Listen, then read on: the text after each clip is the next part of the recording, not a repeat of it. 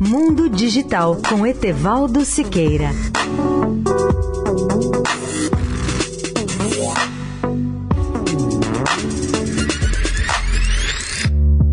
Olá, amigos da Eldorado. Entrevistei há poucos dias Antônio Carlos Marteleto, presidente da EAD, que é a entidade que supervisiona a migração total da TV analógica para a TV digital em todo o país, conhecida também pela marca Seja Digital. Marteleto tranquiliza a todas as pessoas que recebem sinais de TV via antenas parabólicas que não haverá nenhum risco de interferência da telefonia 4G nas antenas parabólicas de recepção de TV.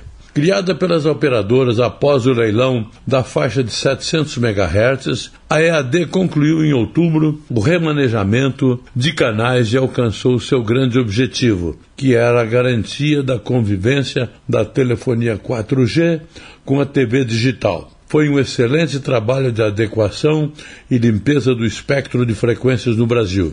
Segundo o executivo, o trabalho da EAD incluiu até a ajuda às famílias mais pobres a receberem o sinal digital.